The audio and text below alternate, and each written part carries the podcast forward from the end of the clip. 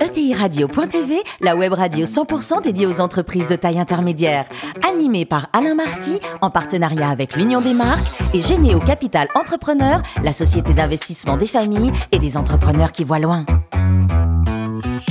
Bonjour à toutes et à tous, bienvenue à bord de ETI Radio. Vous êtes plus de 43 000 dirigeants d'entreprise abonnés à nos podcasts. On vous remercie d'être toujours plus nombreux à nous écouter chaque semaine. Vous pouvez réagir sur les réseaux sociaux. À mes côtés aujourd'hui pour co-animer cette émission, Arnaud Lagrolet, qui est directeur des relations investisseurs de Généo Capital Entrepreneur, et puis Jean-Luc Chetrit, le directeur général de l'Union des marques. Bonjour messieurs. Bonjour Alain. Bonjour. Aujourd'hui, on parle de chaussures, de belles chaussures avec Arnaud Brillon, qui est le président de Finsbury Shoes. Bonjour Arnaud. Bonjour Alain. Alors, vous êtes né en 1974 à Saint-Denis. Vous êtes totalement autodidacte.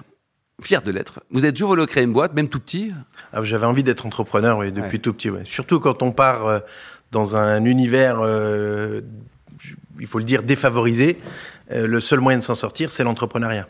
Et la force du travail et la volonté. Beaucoup de travail, bien évidemment. Après, il faut devenir euh, brillant dans la mesure du possible. Mais quand on n'a pas de bagage et qu'on est issu d'un milieu social plutôt euh, modeste. défavorisé ou modeste, euh, il n'y a pas d'autre solution que de se retrousser les manches. Alors Arnaud, vous rentrez chez Finsbury, vous avez 17 ans. 17 ans pour en dire un peu les fins de mois le samedi. Et quand vous avez 35 ans, vous avez racheté la boîte. Racontez-nous. Oui. Alors effectivement, un parcours un peu, un peu particulier, un peu atypique. Mais oui, à 17 ans, j'avais cinq patrons. Donc je bossais dans la restauration, les crêpes, les pizzas, et je bossais chez Finsbury. Vous aviez encore un peu de temps pour les filles ou pas trop à l'époque Un petit peu, un petit peu. J'étais assez habile et agile. Et, et, donc, euh, comment J'ai même bossé au McDo. Voilà, j'ai été manager au McDo. Et j'avais un trou le samedi, et c'est là que j'ai rencontré les, les, fondateurs de la marque Finsbury. Donc, j'étais extra chez Finsbury le samedi, donc comme vendeur. Voilà. Et donc vous avez grandi, vous avez été le meilleur vendeur. Alors, et un jour, vous leur dites, euh, j'ai envie d'ouvrir une franchise. Voilà. Alors j'ai fait mon parcours euh, de, de, de, salarié euh, modèle, effectivement, dans l'entreprise, qui était toute petite au départ. Il n'y avait que deux, trois magasins. Une entreprise très parisienne, mais qui, était, qui avait déjà un certain succès. Et puis, euh, fort de ses premières expériences euh, comme euh, voilà salarié, donc vendeur, euh, manager, directeur de, de, magasin, à 25 ans, je tournais comme un lion en cage, et puis j'avais les dents qui rayaient le parquet. Et, et j'ai proposé à mes patrons de l'époque de devenir le premier franchisé de leur enseigne, bon, qui était un peu un gros mot pour eux, puisqu'ils savaient pas trop de quoi il s'agissait. Ah oui. Mais euh, voilà, j'avais déjà œuvré quelques années pour la marque. Et vous êtes parti à Toulouse. La première enseigne, c'était Toulouse. Première Alors non, ça, été mon premier échec, puisque mon premier magasin devait être à Toulouse, et j'ai obtenu, euh, non sans mal, mais euh, l'accord pour être le premier franchisé. Euh, j'ai euh, comment prospecté pendant plusieurs mois pour ouvrir mon premier magasin à Toulouse, et là, j'ai essuyé 11 refus de banques euh, 11 refus de banque, ils ne voulaient pas vous financer quoi. Aucune banque a voulu me financer. J'avais euh, mis toutes les économies de ma vie dans ce projet. Euh, J'avais peut-être réuni une centaine de, de milliers d'euros. Ce qui est déjà énorme. Hein. Voilà. Et, Vous avez quel âge à l'époque? 24 ans? J'avais 25 ans. 25. 25 ans, et ça faisait 10 ans que j'épargnais pour ouvrir mon premier commerce. Ouais. Et donc finalement, voilà. vous êtes allé Quand les autres ouvraient un plan d'épargne logement, moi j'avais ouvert un plan d'épargne entreprise. Mmh, mmh.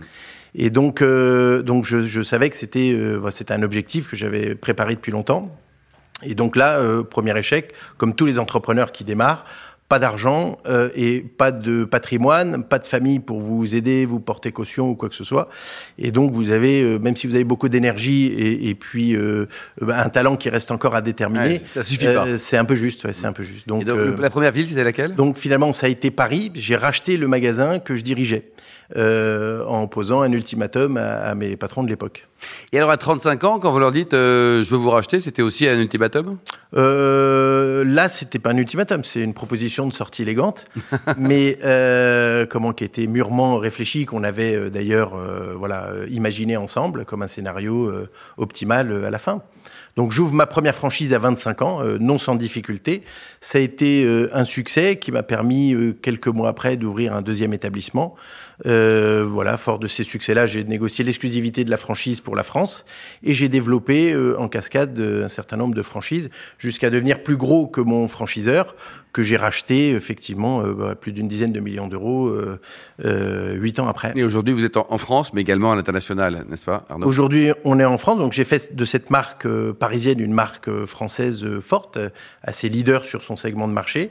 Et fort de ce succès, bah, l'objectif aujourd'hui, effectivement, c'est plus un cycle de croissance orienté vers la réitération de ce succès à l'international avec un partage du savoir-faire, puisque dans mon parcours un peu atypique de, de, de, de salarié de franchisés et maintenant de franchiseurs, bah, il y a un partage du savoir-faire qui est assez euh, effectivement euh, vertueux et qui permet d'appréhender des marchés nouveaux. Arnaud, comment on peut définir le positionnement de Finsbury? Vous êtes quoi? L'élégance accessible, le, luxe accessible? voilà, on, a tout du luxe, mais nous sommes sur le marché du premium accessible. Voilà. Donc notre métier, c'est de créer des, des, collections de souliers euh, résolument haut de gamme. Il n'y a que des chaussures chez vous que des chaussures et des accessoires qui ah. tournent autour de l'univers masculin, donc de la maroquinerie, voilà, les embauchoirs, les accessoires afférents à la chaussure. Mais notre métier principal, c'est la chaussure et c'est la chaussure homme. Et comment vous avez vécu cette période compliquée, la Covid? D'abord, est-ce que le gouvernement français était à la hauteur selon vous ou pas? Alors, euh, 80 boutiques quand même, non, au total? Oui, oui, oui, 82 magasins dans 7 pays. Euh, on a, on a euh, effectivement énormément souffert, donc j'ai perdu beaucoup de sang, comme euh, je le dis euh, souvent. Vous avez payé votre loyer ou pas? J'ai payé euh, les loyers des bailleurs qui ont été accompagnants et en considérant que les autres, ça se discuterait au tribunal. D'accord. Donc vous avez négocié bah, J'ai négocié effectivement euh, en considérant qu'on était dans le même écosystème que nos bailleurs et qu'avec un peu de bonne volonté, on pouvait, euh, à défaut d'un accord euh, dicté par l'État, euh, voilà, quand la négociation n'est pas possible, eh bien, on va dans ce. Et ils ont été conciliants généralement ou pas, Arnaud? Globalement, oui. C'est assez disparate, mais globalement, on a, euh, nous, on a payé tout le monde, nos fournisseurs, nos, nos, nos bailleurs. Voilà, seuls quelques-uns finalement euh, qui, hmm. qui, voilà, on ne citera pas. Non, qu'on citera pas, mais n'ont pas joué le jeu. Et, et voilà, j'ai considéré qu'il fallait faire au moins la moitié du. Le PGE, c'est génial, le chômage partiel, quand même. On a oui, alors c'est génial. Il y a des choses formidables qui ont été faites par le gouvernement dans un temps record, c'est réflexion, décision, action. Donc ça a été géré, je pense, de manière pragmatique. On a la chance, moi, pour voyager aussi un petit peu à l'international, modestement, de voir que effectivement en France, euh, on a été euh, bien aidé, parce qu'il y a des pays dans lesquels, euh, comment, ben, il y avait rien. Mmh. Donc il y a eu des aides formidables, des, des, des, des, choses qui ont été mises en place très rapidement. Voilà, nous on a été oubliés, il faut le dire. Donc moi j'ai l'objectivité de dire que la France a mis des choses en place pour un certain nombre d'entreprises dans certains secteurs d'activité. Restauration, par Mais les retailers dans l'équipement de la personne, je veux dire, avec le, télétravail, quand on vous dit, même quand vous avez du talent, et c'est le cas d'un restaurateur, par exemple, un restaurant étoilé qui a trois étoiles euh, guide Michelin et, chez qui il faut réserver six mois à l'avance pour avoir une table. Pendant le Covid, il avait toujours autant de talent, il avait toujours ses équipes, il avait toujours ses emprunts remboursés, ses loyers remboursés pour être toujours au top et faire de l'excellence. Et malgré tout, quand on lui met les monotes et qu'on lui interdit de travailler, eh il a que ses yeux pour pleurer pour, et il doit continuer de payer tout le monde. Donc ça, c'est quelque chose, c'est évidemment pas rigolo. Et moi aussi, j'ai perdu 40% euh, de mon chiffre d'affaires en, en, 2020 et on va en perdre encore 25% euh, en 2021. Et seulement en 2022, si tout va bien, on peut espérer euh, retrouver notre trend de croissance habituelle, puisque moi j'ai toujours connu une croissance à deux chiffres ininterrompue, puisque depuis le rachat de l'enseigne, nous, moi j'ai multiplié par 10 la taille du groupe. Dans le capital, vous avez qui? On a BPI France au capital, euh, donc comme actionnaire minoritaire, tout à fait, depuis 2017. vous allez voter Macron l'année prochaine ou pas? Je vais voter Macron l'année prochaine, absolument, parce que je considère qu'à mon âge, moi j'ai 45 ans, les, les, les comment, euh, voilà, je trouve qu'on a un président qui, est malgré tout pragmatique et qui, et qui euh, défend, euh, voilà, l'entrepreneuriat et les valeurs du travail, ce qui, ce qui fait un peu défaut en France, je trouve. Et vous Arnaud, vous allez voter Macron ou pas? Joker. Joker, voilà. Bon, voilà. Ah, donc, question dans ces cas-là. question. Arnaud, votre parcours est extrêmement impressionnant et pas uniquement parce qu'on a le même prénom. Euh, je voudrais revenir sur le. C'est quand la Saint-Arnaud D'ailleurs, on va boucler la boucle d'Arnaud. 10 février. 10 février, voilà. Ne l'oubliez pas. Non. Euh, sur le modèle de la franchise, parce que justement, vous avez, vous êtes une aventure extraordinaire. Vous démarrez franchise, enfin salarié, vous passez en franchise et après vous rachetez votre franchiseur. Donc aujourd'hui, la question que j'ai envie de vous poser, il y en a deux. Il y a qu'est-ce que c'est qu'une bonne chaussure Et deuxièmement, qu'est-ce que c'est qu'un bon franchiseur? Mhm. Alors, euh, bah, une belle paire de chaussures, c'est une chaussure qui est fabriquée comme nous on les fabrique, c'est-à-dire avec amour, avec des matières nobles. Il faut savoir que la fabrication d'une paire de Finsbury, même si elle n'est pas vendue très cher dans l'absolu. C'est combien d'ailleurs le prix dites-nous? Le prix moyen d'une paire de chaussures, c'est 250 euros. Chez vous, hein Voilà, et la collection la plus euh, comment, haut de gamme chez nous est vendue 320 euros. Donc, il n'y a pas un prix si on en prend deux là? Il y a un prix si on en prend deux, effectivement. Ça, c'est plus du marketing, mais il y, a, des mesures incitatives. On reconnaît les clients. Voilà, mais une paire de, chaussures Finsbury, c'est une paire de chaussures qui est fabriquée en Europe, donc en Espagne, au Portugal ou en Italie, à partir de poseries françaises qu'on sélectionne nous-mêmes et qui sont designées par nous-mêmes euh, à Paris. Donc voilà, il y a un travail, et c'est plus de 180 opérations manuelles par chaussure une paire de souliers euh, cousu Goodyear. Donc euh, c'est beaucoup de travail. Il y a beaucoup de gens qui travaillent pour euh, finalement euh, avoir une belle paire de chaussures qui offre à la fois euh, du confort et une longévité euh, impressionnante à nos clients. Alors ensuite, euh, le bon, euh, Le bon franchiseur, franchiseur, c'est ça. oui. Alors là, je vais être un, un petit peu prétentieux, mais ayant été collaborateur au service des clients pendant euh, des années, ayant été moi-même euh, franchisé, euh, j'ai pu observer tout ce que un franchisé était en droit d'attendre de son franchiseur en termes d'accompagnement, en termes de partage de, création de valeur, d'expérience. Que quand vous êtes franchiseur et que vous décidez de franchiser, ça veut dire que vous acceptez de partager votre succès et que euh, vous allez permettre à des gens à vos côtés de se réaliser euh, dans l'aventure entrepreneuriale qu'est la vôtre. Donc c'est quelque chose d'assez vertueux, qui est assez extraordinaire. Et moi, le modèle que j'ai complètement repensé quand j'ai racheté l'enseigne, l'enseigne, pardon, euh, c'est un modèle qui est fort de ma triple expérience. Voilà, donc euh, il est basé sur le partage du savoir-faire. On a parlé tout à l'heure du savoir-faire et du faire savoir. Mon métier, d'abord, c'est de développer le savoir-faire et ensuite de développer euh, le faire savoir auprès de nos franchisés. Arnaud J'ai Vous êtes client question. Fitzbury ou pas là Parce que Oui, et je reconnais bien l'argumentaire. très intéressé là, oui. Ça fait Et plaisir. de, de longue date. Euh, J'ai j'ai une question maintenant sur le produit, parce que quand on essaye de se projeter un peu dans le temps, aujourd'hui, on entend beaucoup de mouvements véganes notamment qui disent le cuir, faut le bannir, etc. Bon, On va être bien même- en tongs, Arnaud, non? On va être bien en tongs. Oui, alors, Est-ce que vous alors en Finsbury pensez fait des tongs. Ah, Hein? En Mais cuir. des tongos de gamme en cuir, faits à la main comme d'habitude. Mais non, non. Alors effectivement, il y a des enjeux, euh, des enjeux donc de d'économie euh, durable, éco-responsabilité. Euh, il y a tous ces sujets RSE qui sont euh, qui nous animent aussi tous les jours, sur lesquels on, on essaye de se réinventer tous les jours. Bon, moi je considère euh, que le cuir est une matière noble. Donc, euh, et qui pour, à ce jour n'est pas totalement remplaçable. Voilà. Le cuir, ça fait partie d'une économie où quand on arrêtera de manger de la viande, euh, on pourra dire que peut-être qu'effectivement les maroquiniers ou les marchands de chaussures, en tout cas tous les gens qui travaillent le cuir, on, euh, on pourra se re- reposer des questions là-dessus. Mais aujourd'hui, le cuir, c'est quand même quelque chose pour moi. Ça reste une matière noble. Et aujourd'hui, les tanneries ont fait beaucoup d'efforts. Vous savez que euh, les tanneries, pendant dans le temps, c'était polluant. Aujourd'hui, à la sortie d'une tannerie, vous avez souvent le patron de la tannerie qui est capable de boire l'eau euh, de retraitement à la sortie de, de, de, Ouais, de la tannerie. Ce qui est quand même assez exceptionnel. Donc euh, voilà, pour moi, ça reste un produit et une matière extrêmement noble. Bon. Maintenant, aujourd'hui, on fait des chaussures qui sont dans des matériaux. Nous, on a fait notre premier modèle de chaussures, un premier modèle de basket qui va être commercialisé à partir de début d'année, donc février là, 2022, qui sera une basket qui est, qui est faite en, en peau d'ananas. Ah oui à partir de, de- Ça tient, d'ananas. Ça tient, on a fait des tests, on va le commercialiser, on va commercialiser notre pr- première paire, donc qui sera totalement euh, voilà, en, en matière euh, euh, Végétale, quoi. végétale. Bon, et ça donne des résultats qui sont assez intéressants. Donc commercialement, on peut pas aujourd'hui, on pourrait pas euh, radicalement euh, transformer évidemment tout no- notre modèle économique et, peaux et nos méthodes de savoir-faire. Mais il y a des actions qui sont menées en ce sens, et les clients, ils sont évidemment très sensibles aussi pour donner du sens euh, à leur achat. Jean-Luc, le hein. cuir. hein. Ouais, Jean-Luc, alors une belle paire de tennis là dans, dans quelques mois en, en peau d'ananas, ça vous tente ou pas? C'est assez innovant comme, comme idée. J'ai j'ai pas tout Elle à fait sera vendue combien d'ailleurs mais- cette paire de chaussures là, Arnaud? Elle sera vendue combien la plus Pardon, elle sera vendue 240 euros. 240, 239 pour les amis. Oui. Formidable. Euh, moi, je voudrais revenir sur le, le modèle du retail, parce qu'au fond, euh, vous avez euh, 70 magasins, c'est ça? Oui, un peu 82 plus. Plutôt 80. Mm. Euh, dans un monde du retail qui se transforme. Hein. Euh, les, les consommateurs, euh, vos acheteurs, euh, ils peuvent acheter en ligne. Quand ils vont dans un magasin, ils attendent un peu autre chose par rapport à ce qu'ils ont pu connaître pendant des années. Donc comment, comment aujourd'hui vous adaptez à cette nouvelle attente? Comment vous faites évoluer votre modèle au fond de magasin? Ou est-ce que au fond vous dites, bah, je vais garder toujours le même magasin tel qu'il était jusque-là? Alors non, on va rien garder comme avant parce que sinon on sentira la naphtaline dans, dans 10 ans et en plus on va vieillir. Ah, voilà, on va vieillir avec nos clients, ce qui est, ce qui est, ce qui, ce qui m'insupporte euh, rien qu'à l'idée d'y penser.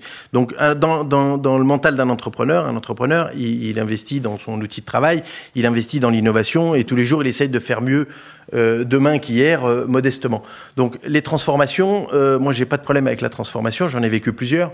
Le numérique, ça en fait partie. Demain, ça sera effectivement les enjeux euh, sur les matières, etc., le recyclage, la responsabilité. L'éco-responsabilité, et bien tout ça, on, on, on, apprend à vivre avec. C'est à nous de faire preuve d'agilité. Moi, j'ai une entreprise où on est avec nos franchisés, on est 300 personnes, on est à dimension euh, humaine, euh, on est capable de, de, de digérer ces choses-là et de et de tout le monde avec ces nouveaux objectifs. Donc, le magasin de demain, la façon, en fait, ce qui a changé, c'est notre façon de commercer. Le client, c'est toujours le même. Faut pas croire que parce que le client, il arrive euh, du digital ou qu'il achète sur le web, c'est un client qui arrive de la planète Mars euh, et puis que non, c'est le même Il client. achète toujours des chaussures. On- le sujet, c'est l'omnicanalité et c'est de permettre à des clients, un, surtout nous qui avons un panel de clients très large de par notre positionnement de prix.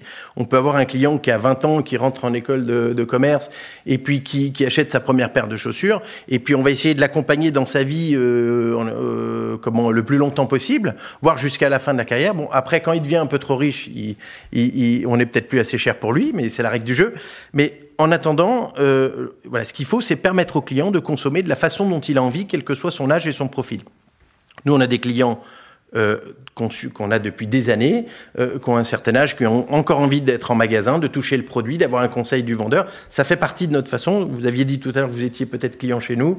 Euh, Il y, a, il y a une expérience client qui est vraiment au cœur du dispositif euh, chez Finsbury, puisque quand vous euh, rentrez dans un de nos magasins, on va vous demander de vous déchausser, on va mesurer votre pied, ce qu'on fait plus que pour les enfants quasiment aujourd'hui, et on va tâcher de vous orienter, les, de vous conseiller pour le produit qui sera le plus adapté à la morphologie de votre pied, au-delà de l'esthétique et de vos, de, de, de vos attentes. Voilà.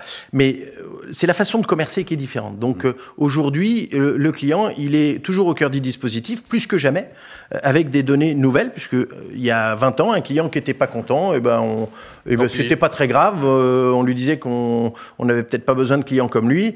Et puis il y avait un autre client qui arrivait un quart d'heure après. Aujourd'hui, le client content, même si vous avez 99,9% de clients contents, euh, c'est le 0,1% de clients mécontents qui va vous faire un commentaire négatif. Sûr, Il les va vous coûter sociaux aussi. 150 fois plus que la paire de chaussures que vous n'avez pas voulu lui changer parce que son chien l'a bouffé la- avant-hier. Ouais, voilà. Donc la réalité, c'est des, ça. vieux, des vieux chiens. Non, mais Des vieux chiens, quoi. Parce que c'est, faut être pragmatique, c'est ça le, le- le vrai sujet. Donc, il faut aujourd'hui, voilà, le- la façon de consommer est différente. La fa- il faut, donc, faut proposer en permanence des services différents pour les clients, en fonction de son âge, avec plusieurs clés d'entrée, plusieurs clés de sortie. Voilà. Donc ça, c'est, c'est quelque chose qu'on, voilà, qu'on, qu'on- On est en train de c'est un combat de tous les jours. Non, mais c'est un combat de tous les jours parce fait. que c'est très difficile.